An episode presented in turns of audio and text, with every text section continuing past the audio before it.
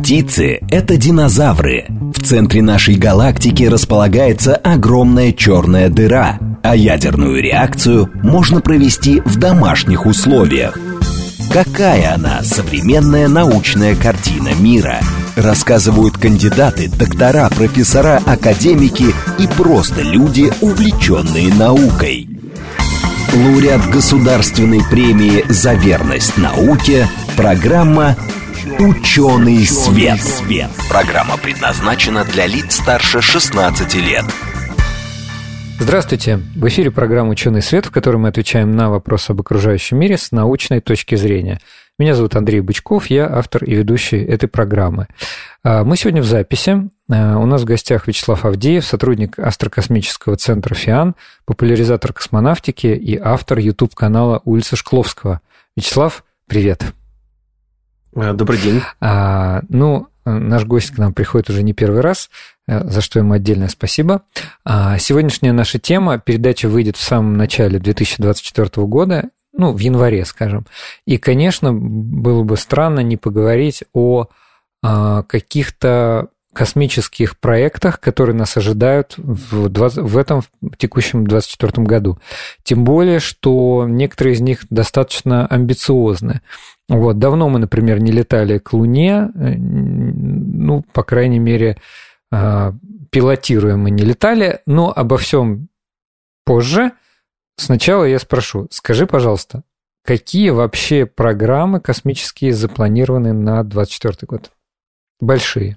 Ну, смотри, да, хорошо. Во многом 2024 э, год – это год частников – потому что SpaceX э, Илона Маска активно собирается наращивать количество запусков.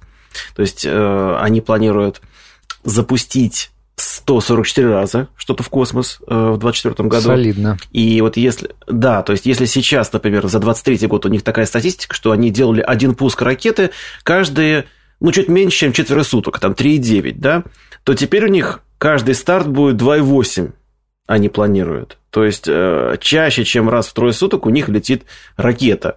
Расширяют они свою тут группировку спутникового интернета, которая, откровенно говоря, пугает астрономов довольно сильно. Чем пугает? Потому что как?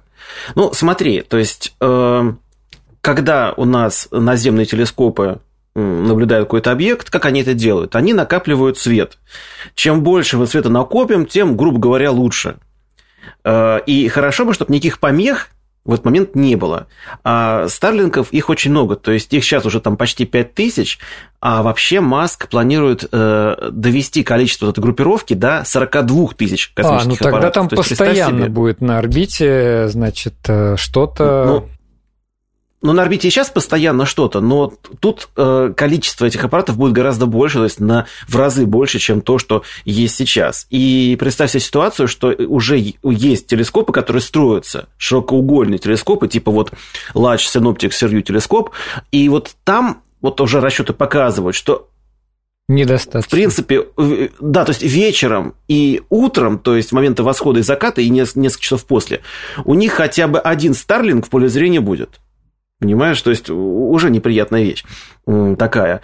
И часто вот одно время Маск говорил, ну хорошо, так вы запускать телескоп в космос, ну, во-первых, это сложно, долго, дорого, и кто нам даст денег, а во-вторых, вот даже космический телескоп Хаббл, он тоже страдает от, э, в том числе, старлинков, потому что они иногда попадают и в его поле зрения, потому что он э, летает чуть ниже, чем основная орбита старлинков идет. В общем, горшочек вот не вари. Ты знаешь, то есть это очень интересный вопрос, э, что делать, потому что, с одной стороны, вот сейчас многие страны собираются делать подобные группировки. Во-первых, это Маск, это сеть Койпер от э, Amazon будет развиваться, это OneWeb запускает свои аппараты, Китай хочет что-то такое свое делать. Вот. И прям сказать, ребята, ну-ка хорош, это, наверное, сложно. Э, у меня вот есть такое, знаешь, в голове предложение, не знаю, выступить в ООН, что ли, с ним, вот как бы другого Ну, давай попробуем, вижу, может что, быть, дойдет до ООН. Что, да, что хорошо бы э, ввести налог на небо в данном случае. Ну, то есть, смотри, если меры у нас есть... предлагаешь. Да-да-да, экономические меры. То есть, если у нас есть компания, которая, допустим, ну, ввиду своей деятельности загрязняет там а, окружающую среду, да, хорошо бы, чтобы она выделяла деньги потом на очистку, на культивацию, что-то подобное.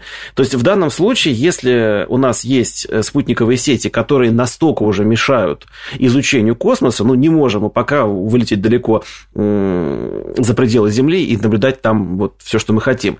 Поэтому хорошо бы, чтобы ну, как налог тут рассчитывался, в от количества аппаратов, от э, высоты орбиты, то есть от э, того, насколько они яркие, вот, и эти деньги полученные пойдут на развитие астрономии. Ну, потому что представь себе, вот э, есть человек, он наблюдает что-то, и если с погодой не повезло, ну, ему же никто не даст другое время, это все, он подался, подался на конкурс, ему дали там две ночи, вот была пасмурно, все, извини, гуляй, Вася. А тут, ну, было не пасмурно, было ясно, но летели спутники. Хорошо бы, чтобы была возможность ему, может быть, даже за деньги как-то который он получил этих спутников, что-то потом там Маск тебе скажет, ну, как... как и авиакомпании, да, что мы типа коммерческое предприятие, мы не можем просто так, э, значит, увеличивать издержки. Мы именно такой тариф предлагаем на наш спутниковый интернет ровно потому, что вот имеем сейчас такой расклад. А если вы нас обложите налогом, а налог, судя по всему, на Starlink будет очень большой, вот, то... Ну, кстати, не факт. Э, я не думаю, что это прям будет супер большой налог, э, но, да, понятно, возражение ну, ты понимаешь, это всегда вот это вот спор между там свободным рынком или не очень свободным, то есть есть некоторые вещи, но понимаешь, то есть так-то можно сказать, что давайте мы будем добывать э, там как бы ресурсы из земли и вообще вот без очистки, без всего все это сразу выбрасывать в природу, вот, ну, мы же так не делаем, правда? Согласен, то есть ответственно, дороже. мы призываем к ответственному использованию космоса. Ну, то есть что-то надо будет, наверное, с этим делать. Понятное дело, что, скорее всего, изменится программа наблюдений, возможно, будет какой-то там другой способ накопления данных. То есть можно много чего придумать, но с этим надо работать. Потихонечку проблема встает э, не то, что уже прям очень остро, но так, знаешь, вот многие посматривают на Илона Маска, говорят, хм. причем Маск, он как? Он сказал, что я типа сделаю спутники темными, чтобы они не видны были глазом. Ну, так глазом они не Прекрасно. видны, в телескоп-то они прекрасно видны, да. То есть, вот так. Да, их действительно можно и глазом сейчас наблюдать. Слушай, а э, когда он планирует вот эти свои до 40 тысяч группировку развернуть? Слушай, ну это в течение там, это, я так понимаю, ему даже еще разрешение не дали. Разрешение, по-моему, у него есть на 12 тысяч, а 30 тысяч это еще со временем. Но что интересно, кстати, у них же сейчас немножко меняется концепция. То есть, если раньше эти старлинки, они были небольшие, ну как относительно, там 2,5 метра, по-моему, на метр там с кепкой, вот э, такой размер, то у них сейчас э, разрабатывается э, новая версия этих самых спутников, э, как бы Starlink V3, то есть третья версия. И вот у них уже размер будет гораздо больше. Они запускаются они будут запускаться вот с этой сверхтяжелой ракеты, на которой сейчас Маск работает. И вот там, по-моему, чуть ли не 7 метров будет этот спутник, то есть он большой. Это он плоский, но большой. Это много. Это много. А так что какие вообще вот планы на 2024 год по Старлинку? Я видел, у тебя как раз по этому поводу был э, стрим. Ну, там еще Starship, там не только Starlink. Ну, Starlink, да, Starlink просто запускать, наращивать группировку. Плюс у них сейчас есть некоторые эксперименты, чтобы связываться не с приемным устройством, это вот такая антенка размером там, ну, сантиметров 50, наверное, да, а попытаться, возможно, напрямую связываться с телефонами. То есть это обычные старлинки делать не могут, но некоторые демонстраторы технологии, у них вроде такие сейчас эксперименты э, должны Мне провести. Все... То есть у тебя... Угу, говори. Угу. Ну, у тебя будет возможность, грубо говоря, возможно, получить информацию прямо из космоса. Я очень плохо представляю, как это должно работать, потому что это должен быть очень большой, очень мощный передатчик и при этом очень чувствительный приемник, чтобы получить информацию с Земли. Вот как это будет. Но вот мне всегда интересно. Ладно, сделать чувствительный угу. приемник. Мне это как-то понятно на каком-то моем уровне житейской логики.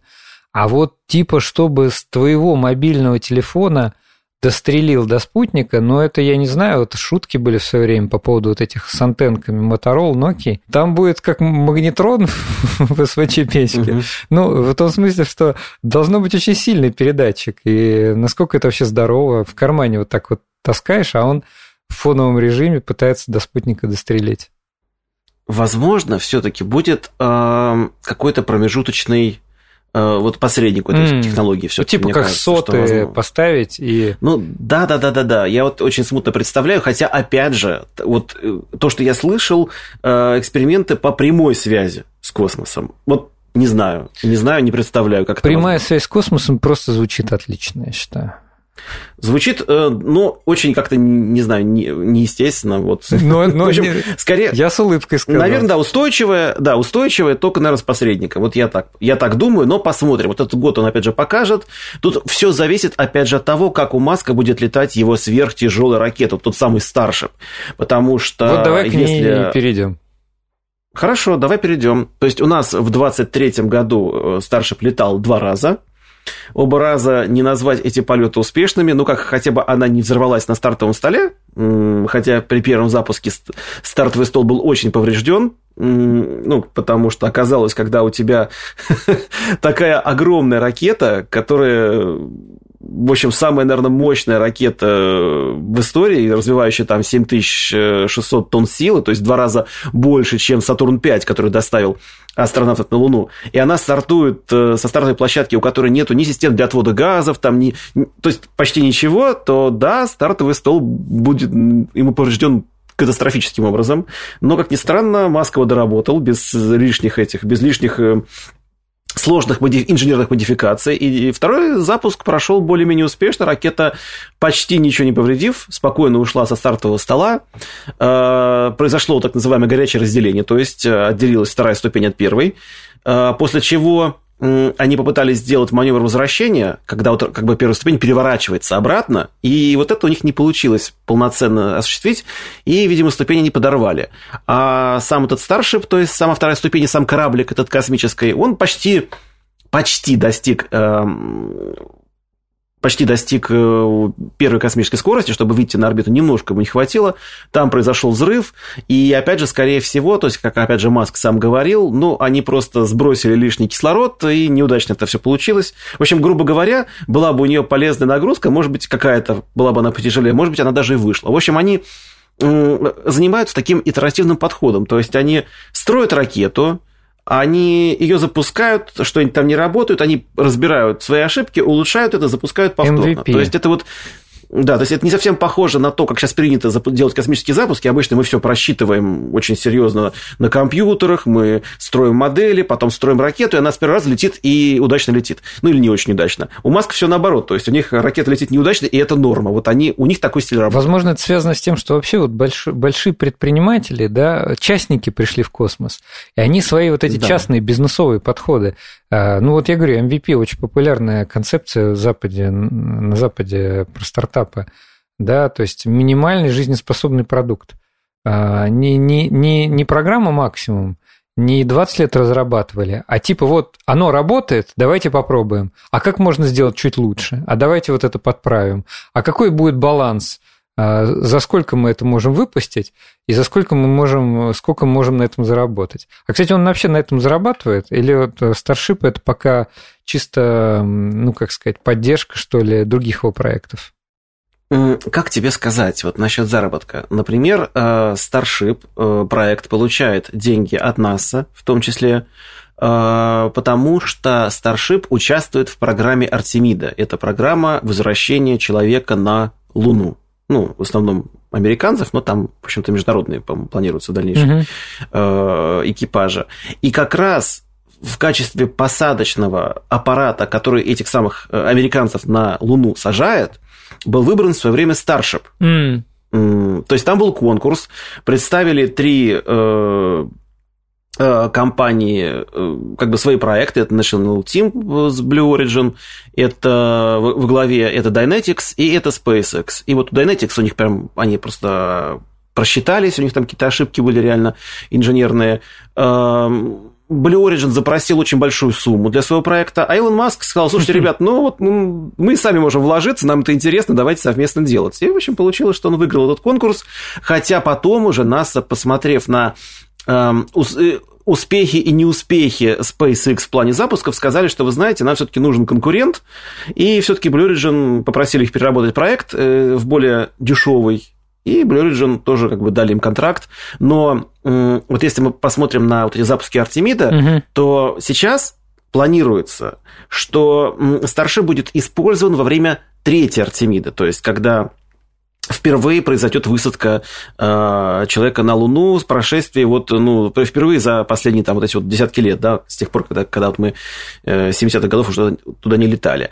А Blue Origin это уже будет Артемида 5. То есть это сейчас, по-моему, 2029 год планируется. И, скорее всего, конечно, сроки будут э, ну, не выдержанные, и, скорее всего, это уже будет за 30-е годы, но пока так все оптимистично, 29-й, окей, хорошо, посмотрим. А вот эта вот э, ракета для, для Луны, это программа Starship угу. HLS или это что-то другое? Я так Да, да, да, видел. это э, все верно, да, это Starship HLS, то есть это будет Starship немножко отличаться от э, того Starship, который мы сейчас видим, потому что ему не нужно возвращаться на Землю будет, ему эти крылья для маневрирования тоже не нужны, то есть, вот если посмотреть, как сейчас э, планируется вот полет, это довольно сложная многоступенчатая операция, потому что главная фишка, скажем так, этой сверхтяжелой ракеты Маска не в том, что она тяжелая. Они же ведь возвращаться хотят. Э, э, да, дело даже не в этом. Дело в том, что они хотят ее заправлять на орбите. О. То есть, ты, то есть ты понимаешь, э, они выводят вот этот самый Starship HLS, они выводят танкер космический, такой же Старшип, только в который можно залить топливо. И вводят много этих заправщиков. Э, они, значит, э, вылетают, стыкуются с танкером, переливают ему часть топлива, потом, соответственно, этот танкер стыкуется со старшипом HLS, э, получает топливо от танкера, он летит к Луне, параллельно с Земли запускают на корабле Орион астронавтов, которые уже там стыкуются с лунным старшипом, и уже Старшип их спускает на Луну. То есть там вот такая сложная Это же невероятно система. сложная схема. Это невероятно сложная схема, и понимаешь, что именно э, фишка в этой заправке. То есть никто никогда криогенным топливом на орбите еще не заправлялся. Вот как раз следующая следующий полет Старшипа они планируют, если на орбиту выйдут, попробовать перелить из одного резервуара в другой топливо в условиях невесомости. Это довольно сложно. Но посмотрим, что у них получится. Вот. Но зато, если эта технология действительно сработает, то получается какое преимущество у нас? Что раньше мы могли отправить там большой груз на низкую околоземную орбиту, угу. поменьше груз какой-нибудь там геостационарную и совсем немножко там на Луну, на Марс. А тут нам не важно, потому что мы вот заправились, и мы тот же самый большой груз можем к Луне вести сразу стоимость груза гораздо дешевле получается, и сплошная выгода. Но вероятность Минусы... отказов просто, мне кажется, Да, вероятность от, отказа, э, любая авария при старте, э, и как бы все танкер не можем отправлять, и остается у нас полузаправленная ракета на орбите. Да, это проблема, посмотрим, как вот они будут вообще с ней разбираться. Они же ведь еще, ну вот старшипы масковские, они же ведь еще тоже возвращаются. То есть это не просто какой-то отстреливается спускаемый модуль, а все вот это... Да, все это все верно, это полностью многоразовая ракета. То есть и первая ступень, и вторая ступень, они должны очень быстро скажем так, в идеале, как вот описывал Маск, там обслуживание должно быть как у самолета, да, вот самолет у вас садится, соответственно, там какая-то небольшая, там его заправляют, небольшая там проверка, и снова он может лететь. Вот того же самого он хочет добиться да, от э, вот этих самых ракет. Поэтому-то в том числе и в качестве топлива э, выбрали э, жидкий кислород и метан потому что керосин, на котором летает тот же самый Falcon, и ракета тоже многоразовая, там многие, некоторые ступени раз уже по 15, по-моему, слетали, но проблема в том, что все-таки э, при горении керосина образуется вот этот самый нагар, mm. который, после которого нужно все-таки двигатель очищать, а при горении метана горение более чистое, то есть копоти нету, и вот э, реально, наверное, с метаном это будет возможно. Но все-таки поверить в то, что можно посадить э, ракету и через несколько часов запустить ее повторно, мне сложно. Но опять же, мы наблюдатели, мы смотрим, вот ребята стараются, а что у них получится или нет, ну, хорошо получилось, а там видно будет. Ну да, у них очень амбициозные цели. Слушай, а такой чисто дилетантский да. вопрос человека, который, может, угу. что-то давно не следит за индустрией. Просто мне кажется, раньше даже вот в химии такое было, а, ракетное топливо, ракетное топливо. Это какие-то соединения, ну, гидрозин и вся, всякое подобное. Нет, то есть нет, но на гидрозине все-таки, э, скажем так, стараются не запускать э, живых людей, ага. потому что вот это вот, ну давай так, топливная пара, то есть у нас обычно топливо двухкомпонентное, есть само топливо, есть окислитель, угу. с которым оно вступает в реакцию, ну потому что там выделяется много-много да, много энергии, нужно окислитель с собой, соответственно, вести. Вот. Топливные пары, ну, какие мы знаем? Самая простая, да, вот самая известная керосин, кислород. Да. Вот, на который летают Союзы, на который летает Falcon, на котором много кто летает. Вот. Э, какие у нас еще есть топливные пары? Ну, вот самые скажем так, э, топливо, которое может храниться практически при комнатной температуре, это гиптиламил, то есть несимметричный, несимметричный да, диметилгидрозин и тетраксид, тетраксид азота. Да, вот эта пара. Она жуткая отрава. Жуткая. Вот. И каждый раз там, вот, в общем, Казахстан, насколько я знаю, после запусков наших протонов очень так сильно расстраивается. А, ну вот протоны потому что... летают. Да, протон на ней летают. В Китае много ракет на ней летают. Там, по-моему, у Индии есть ракеты, у которой некоторые ступени летают на этой топливной паре. Вот. Он удобен чем? В том, что это топливо может не быть криогенным. То есть его не нужно охлаждать. Оно почти при такой температуре вот э, работает. Из минусов, конечно, его очень сложно утилизировать. И, кстати, в свое время, в свое время а, в качестве а, способа утилизации гептила это уже в конце Советского Союза, придумали мельдоний который э, потом стал якобы допингом. Вот изначально допли, э, мельдоний это был побочный продукт утилизации, в общем-то, даже не побочный, а основной продукт утилизации гиптила этого самого. Очень интересно. Ну да, я, так, я такая... что-то такое слышал. Это тоже очень интересная история. штука. Слушай, подожди, ну, а да. на гидрозине, на гидрозине угу. кто-нибудь летает сейчас? Слушай, да, опять же много кто-то. Есть ракеты, в Китае очень много э, ракет гидрозиновых. Э, если не ошибаюсь, даже у а, вот этого Дрэгона, у него двигатели вот этого вот аварийного спасения, угу. они на самом и маневровые. По-моему, если не ошибаюсь. Вот, возможно, сейчас совру, наверное, не... Но что-то мне кажется, возможно, там гидрозин, хотя Хотя, может быть, я с чем-то путаю. Так что давай так это под вопросом поставим, под большим. Я вот настолько не помню сейчас конструкцию Дрэгона от SpaceX. Вот, нет, летают, летают. Есть еще, э, скажем так, наверное, топливо самое модное – это жидкий кислород и жидкий водород. Это вообще идеально. Понимаешь? Это, казалось бы, идеально. Почему? Кроме Потому того, что... что водород и кислород очень опасные соединения. Ну, слушай, это все очень опасно. Вот смотри, тот же самый гептил, понимаешь, он тоже очень опасен. Тут дело даже в другом. А, почему вообще водород э, долгое время считался очень хорошим топливом? Потому что, ну, давай так представим ситуацию. А, ты сообщаешь э, энергию какому-то газу, и чем легче э, его ну, молекул, из которых он состоит, тем быстрее они будут двигаться. То есть, грубо говоря, поскольку ничего легче молекулы водорода вообще представить сложно, mm-hmm. да, только атом водорода, вот, то скорость истечения у него может быть максимальная. Казалось бы, это очень хорошо. Но, во-первых, жидкий водород требует чудовищных температур, очень сложной и инфраструктуры. Он, он опасен, да, да, он опасен. И поэтому э, сейчас, скажем так, далеко не всегда вот э, выбирается водород в качестве такого топлива будущего. Он еще просачивается, Часто, к сожалению. Он, проса- жидкий... он просачивается через любую щель есть такая проблема. Вот мы вспомним, сколько раз пытались запустить СЛС, угу. и как раз там водород, водородные двигатели, и, в общем, получилось это не сразу, потому что где-то утечка, где-то еще чего-то, и вот приходилось переносить запуск. Давай подведем да. итог. У нас полторы минуты до перерыва. Значит, мы говорили угу. о том, что у Илона Маска очень большие амбициозные планы на Старлинке но не на 23 год, а на, на следующие годы. Ну и так, сейчас группировка уже, уже очень большая. Наш, наш гость сказал, что в районе 5000 летает, а планируется там и 12, и 30. Вот, но это дело будущего. Еще один проект от Илона Маска, это вот Starship, а, значит, соответственно, да, звездная, звездный корабль, тоже такая большая тяжелая ракета, которую, которая может помочь в пилотируемой миссии на Луну точнее, насколько я понимаю, при, при лунении она будет использована. Вот. И э, просто вот э, вещь, которую я тоже сегодня узнал, но это просто поражает э, реально. Я бы сказал так, амбиции разработчиков просто поражают воображение. А, а именно дозаправка ракетным топливом прямо в космосе.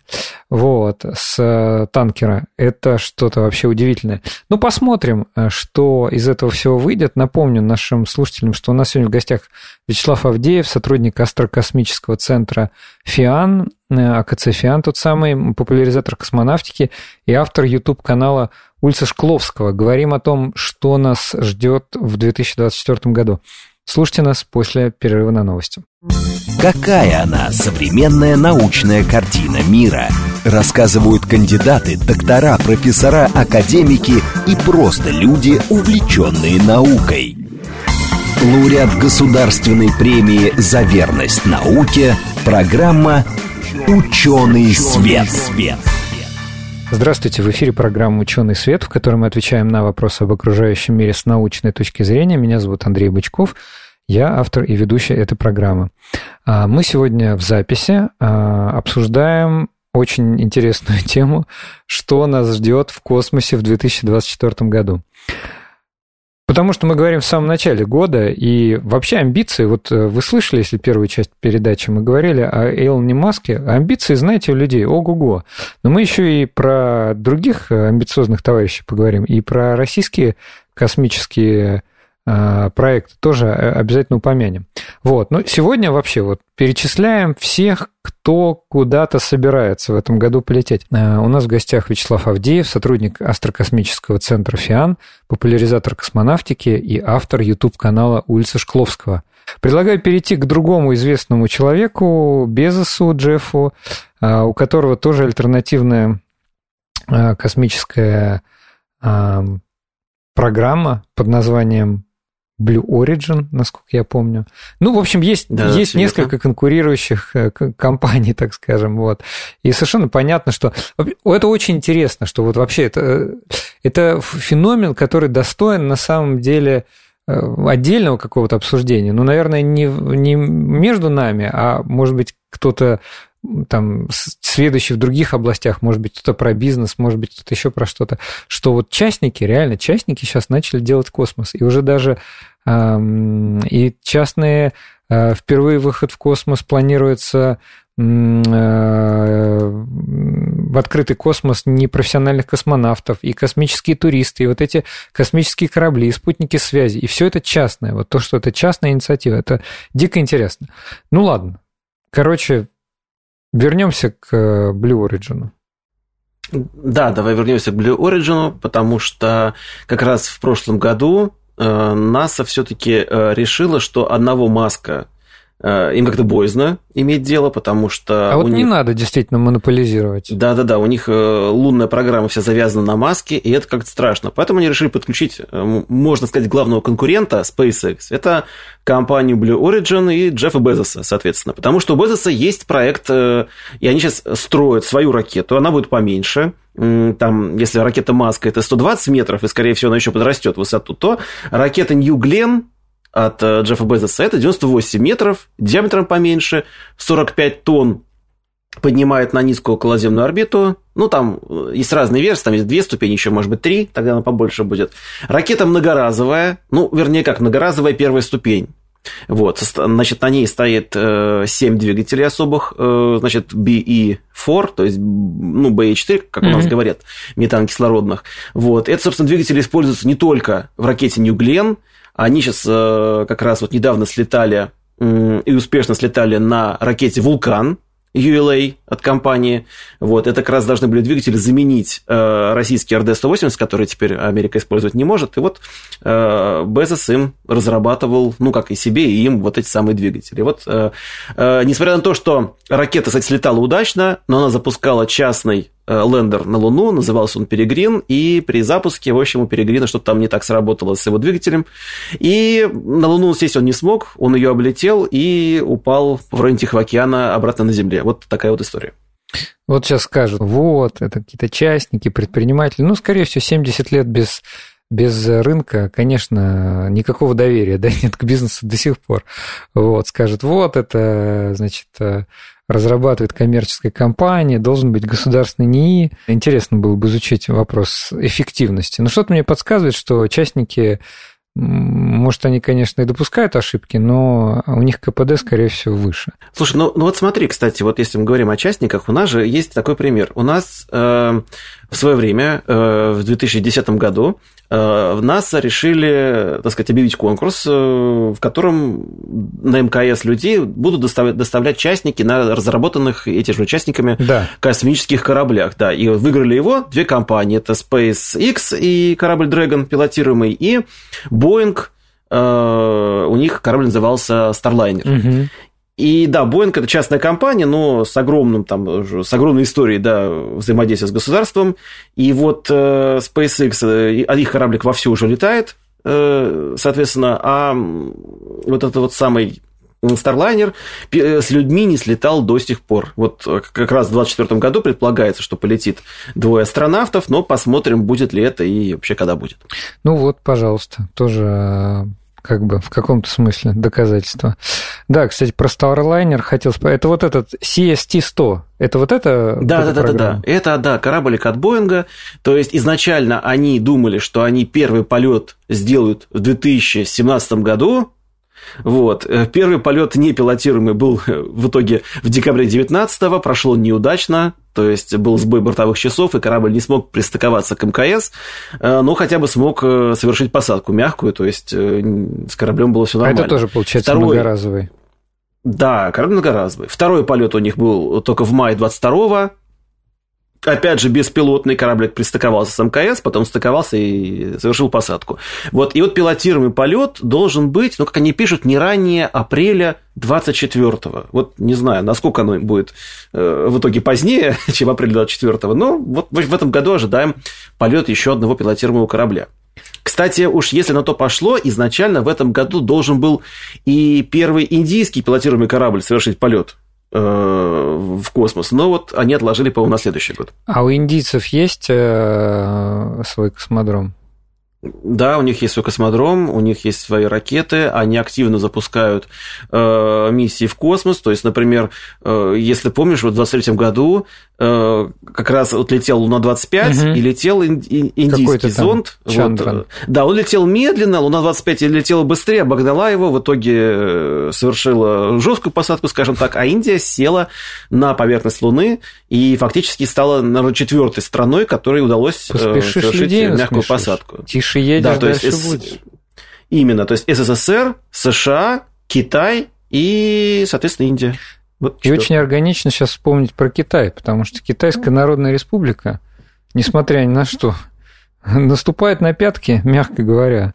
Вот. Давай обсудим Чанье-6. Что Ты знаешь, кстати, я вот да, я вот не сказал бы, что она прям наступает на пятки. Дело в том, что китайцы очень интересны. Мы как-то привыкли думать, что Китай, они копируют космические миссии, и если посмотреть на вот эти вот многие ракеты, которые разрабатывают сейчас э, китайцы, их нечастные компании, там можно увидеть, э, скажем так, аллюзию на Falcon и на Starship, и на Bezos. Ну, это даже просто китайский юбилеем. подход к бизнесу. Мы машины да. видели, которые похожи на некоторые европейские аналоги. Очень сильно. Но при этом, когда мы говорим о космосе, э, когда доходит дело до реализации проекта, китайцы все-таки проект меняют так, чтобы он был похож, но в то же время был с какой-то фишечкой. Фишечкой в лучшую сторону. Вот, например, в 2025 году у Китая должен быть запущен космический телескоп э, по размеру чуть поменьше, чем Хаббл, ну, с большим полем зрения. Во. Вот его, как некоторые СМИ называют китайский Хаббл. Но фишка его в том, что это будет фактически дополнительный модуль к их космической станции. Mm. Но это будет не стыковка, потому что если пристыковать телескоп станции, там работает система вентиляции, трясется станция, там э, эти астронавты или так по-китайски тайконавты, они, значит, там э, двигаются, тоже станцию трясет. Это будет мешать. Поэтому телескоп летит параллельным курсом вместе со станцией. А если нужно поменять что-нибудь на нем, починить, исправить, то манипулятор рука его хватает, стыкует к станции, астронавты выходят, меняют, и снова он может наблюдать. Вот такая классная Очень идея. удобно. Э, Не, а что, молодцы. Вот, но да, и вот э, в этом году должен полететь э, лендер китайский Ченье 6. Его задача доставить э, примерно 2 килограмма грунта с Луны. И, но, если мы помним, Китай уже успешно это сделал, поэтому в этот раз они впервые вообще в истории доставят грунт с обратной стороны Луны. Причем не просто, знаешь, как вот это совочком покопались, угу. э, вот, ведерчик положили и на землю. Нет, у них будет, значит, бур, которым они будут добывать грунт с глубины, с глубины до двух метров под поверхностью. Mm, очень круто. Так что так что э, вот э, такой проект, не, как бы в мае 24-го, возможно, будет он запущен с космодрома Венчан, и все, то есть посадка на Луну, э, сам понимаешь, с обратной стороны Луны, которая Очень не видна с Земли, там а, сложная связь, там через ретранслятор, который вращается особым образом, но тем не менее. И, кстати, это не совсем чисто китайский проект, потому что на корабле стоит э, полезная нагрузка из двух даже из трех стран. Там Франция, Швеция и Пакистан. То есть даже Пакистан поставил туда свой научный прибор на китайский аппарат. Вот такое вот международное сотрудничество Продолжается. в плане... Да, да, да. Я помню, да. китайцев был, э, я уж не помню, космический аппарат, наверное, который назывался нефритовый заяц. Вот это мне очень сильно запомнилось. Ну да, Юйто. То есть был такой Китай неинтересный. Я считаю, что одна, одна из фишек, вот ты сказал, что вот они запускают миссии, и вот обязательно с какой-то фишечкой. Мне кажется, одна из фишечек – это название. Нейминг. Да, вот ну, даже тейконавты. Э, угу. Это, это, это, безусловно, впечатляет.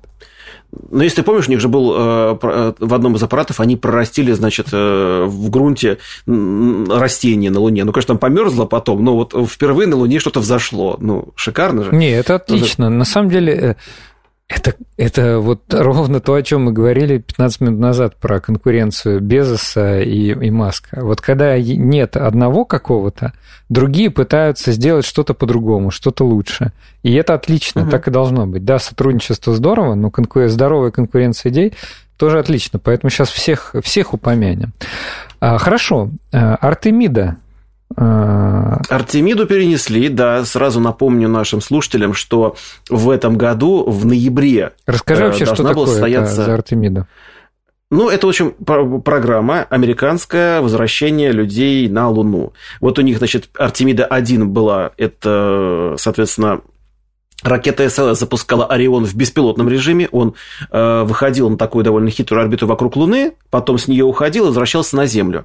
А программа Артемида-2 это был экипаж из четырех, из четырех человек, который должен был лететь к Луне, на этот раз без выхода на орбиту. Просто вот облететь ее, и, и вернуться обратно на Землю. Полет должен был длиться 10 дней. Угу. И да, планировалось, что это будет ноябрь 2024 года.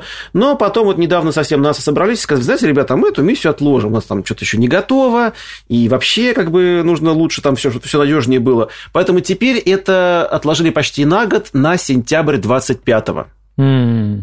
Вот. Но, тем не менее, вот э, этот год и без Артемиды будет очень лунным, потому что очень много частных всяких миссий должно было туда э, лететь, садиться. Вот у нас Перегрин неудачно, ну как не у нас, в смысле, это частный аппарат, но тем не менее, э, вот, не смог совершить посадку. Дальше был японский э, Слим. Вот буквально совсем Его запусти... недавно совсем недавно, да, запустили его в сентябре 23 э, года, и вот он э, должен был садиться, и я помню, что вот он садится, вроде написали, что посадка есть, а я смотрел трансляцию, а дальше, как обычно, все ждут какого-то подтверждения, что радостные лица, а все такие как хмурые сидят, фотографии с первости нет, что такое.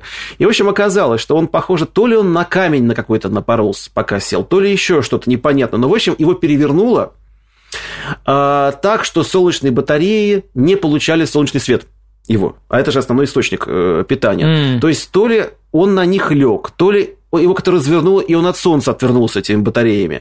И, в общем, они получили с него информацию. Есть даже информация, там были два ровера на борту небольших. Mm-hmm. В общем, что они работают, их даже вроде опустили на грунт.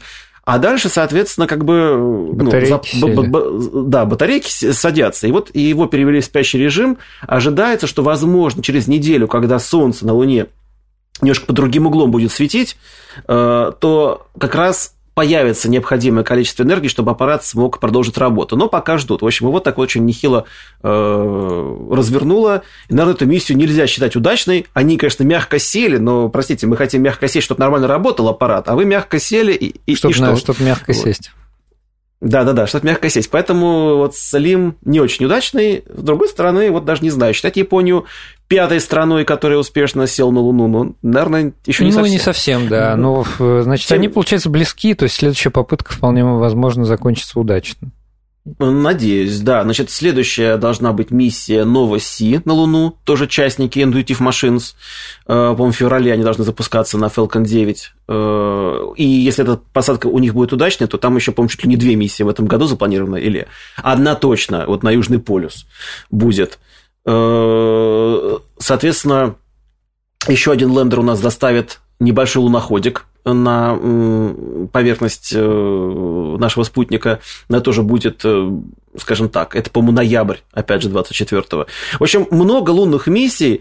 Начался год для Луны как-то неудачно, да, как-то все не очень хорошо садятся и очень хорошо разбиваются, но еще есть много еще, еще есть несколько, в общем, лендеров, которые могут эту статистику исправить. А почему, вот, почему так всех вдруг внезапно заинтересовала Луна? Так давно на нее да не так летали? совпало. Так, сов... так... Нет, потому что китайцы регулярно на Луну летают, а все эти частники – это была такая программа, да, она и есть сейчас, CLPC, то есть это, а, как это называется, commercial, ну, сейчас не помню, в общем, это доставка частниками грузов на Луну.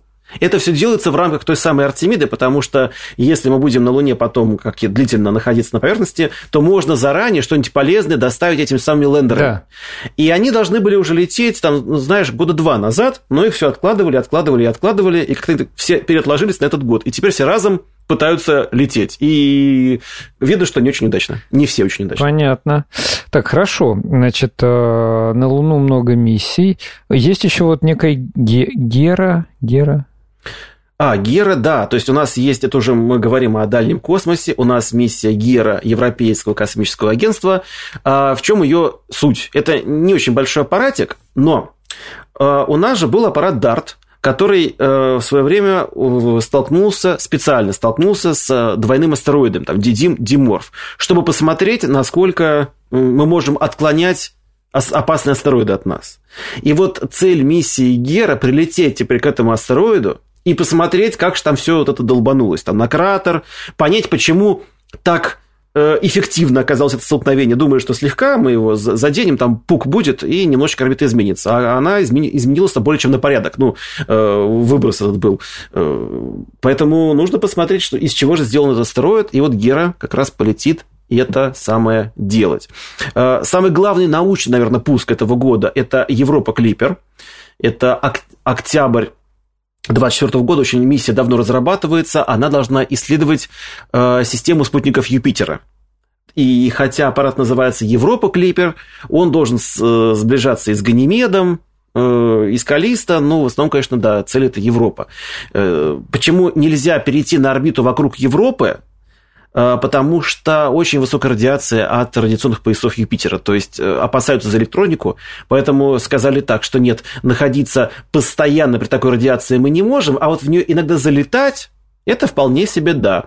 И 45 сближений будет с Европой у Европы Клипер, причем два из них э, с расстояния всего лишь 25 километров. То есть на высоте, как там реактивные самолеты летают, он пролетит над ней. Очень близко. Вот. Да, а интересно потому, что Европа – это спутник, э, подо льдом которого заподозрен океан. И, кстати, океан-то заподозрен у многих спутников. Ну, Европы он, собственно, там есть, потому что иногда образуются трещины во льду, и несколько раз наблюдались вот такие вот, ну, это же не гейзеры, не знаю, как сказать, такие вот просто вот выбросы, выбросы. этой самой воды, э, да, наружу. Поэтому очень хорошо бы посмотреть такой объем воды, может быть, там есть что-то еще интересное. Вдруг вот, там э, кто живет? Из... Вдруг там кто живет, да, мы совершенно не представляем. Ну, то есть, очевидно, что условия для э, возникновения жизни там совсем не походили то, что было на Земле, но кто знает. И, в общем, аппарат должен туда э, полететь. Лететь он будет долго, да, сразу кстати, говорю, вот как, потому когда что... он прилетит-то? А прилетит он, он аж в 30-м году. О. Потому, потому что изначально, изначально его должна была э, запускать ракета СЛС, вот та самая сверхтяжелая. Угу. И она могла его толкнуть э, побыстрее. Но поскольку э, с СЛС там долго эта задержка была при создании, много раз откладывался ее пуск, и теперь СЛС нужна для второй Артемиды, э, сказали, что ну, а ты, Европа Клипер, лети-ка ты на Илоне Маске. И вот Falcon Heavy будет его запускать.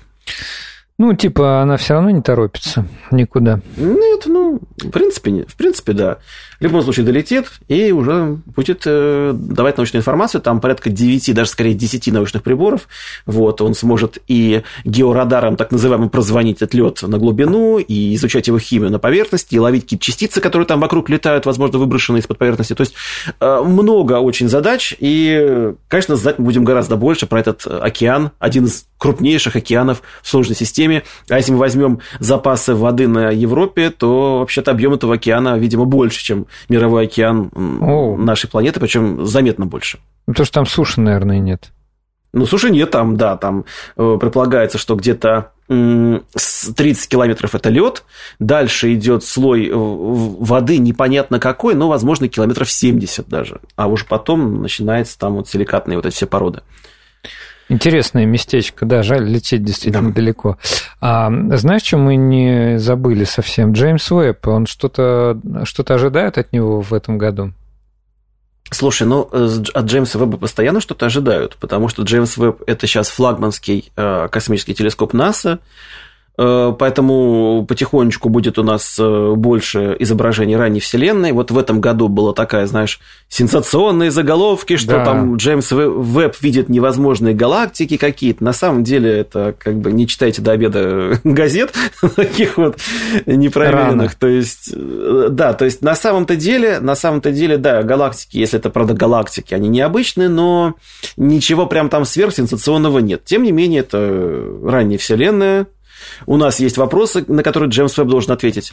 Также э, это исследование, например, внесолнечных планет. У Джеймса Веба запланировано, и одна из таких систем, которую он должен попытаться хорошо изучить, это система Трапест-1, где у красного карлика звезды есть семь планет, из них по-моему, несколько, они ну, в зоне обитаемости, так называемой, то есть где тепло э, они получают достаточное, чтобы могла э, развиться жизнь. Угу. Другое дело, что этот красный карлик, он очень часто вспыхивает, и вообще неизвестно, есть ли у этих планет атмосфера, и вот Джеймс Веб пытается это понять. Вот пока у двух более близких планет он посмотрел, и вроде признаков атмосферы очень таких не увидел. Это не значит, что ее прям там нет. Ну, очень похоже, что все-таки, возможно, и нету, что Джеймс Веб э, прав. Но посмотрим, что у более далеких планет. Так что ждем, конечно. Джеймс Веб как минимум радует нас красивыми снимками. Красивыми, очень красивыми, да. А, вот. у нас... а уж научная ценность колоссальная. У нас остается три минуты. Что Россия нас... Э, чем Россия порадует нас в 2024 году? Ну, смотри, то есть э, сейчас у нас э, в этом году должен состояться первый запуск ракеты «Ангара» с космодрома «Восточный». Потому что я напомню, все полеты Ангары до этого, это было с Плесецка, и вот теперь у нас наконец-то полетит Ангара с Восточного, для нее там специально построена стартовая площадка, и это важно, потому что ну, скажем так, Плесецк – это не тот космодром, с которого выгодно энергетически запускать ракеты. Он севернее, а у нас как? Чем южнее космодром, тем, ну, в идеале, конечно, на экваторе, да, но такое невозможно, тем, грубо говоря, э, меньше можем потратить топлива для того, чтобы запустить ракету на орбиту. Тем это будет выгоднее, полезнее и все такое. Поэтому посмотрим, как это получится с Восточного. Ну а в остальном, э, все-таки, я думаю, что о российском космосе имеет смысл поговорить в следующем году, потому что у нас должна, я так понимаю, сейчас рассматривается и будет принята федеральная космическая программа на следующие 10 лет. И вот тогда мы посмотрим, какие проекты в нее вошли и какое они получают финансирование. Тогда и поговорим. Ну, отлично. Ну, пожалуй, тут уже больше добавить нечего, вот, ну, за исключением там пары казуистических интересных случаев. Вот, но мы их уже, боюсь, не успеем сегодня упомянуть. А я просто хочу поблагодарить нашего гостя. Вячеслав, спасибо тебе огромное. Вот. А, у нас в гостях был Спасибо. Вячеслав Авдеев, сотрудник астрокосмического центра ФИАН, популяризатор космонавтики и автор YouTube-канала Улица Шкловского. Ну а говорили мы сегодня о том, чего ждать от 2024 года с точки зрения космоса, что уже произошло на момент вот, а, ну какого у нас тут, 20-х чисел января, вот, какие вообще, насколько амбициозные программы э, нас ждут. Всем спасибо и до следующей субботы.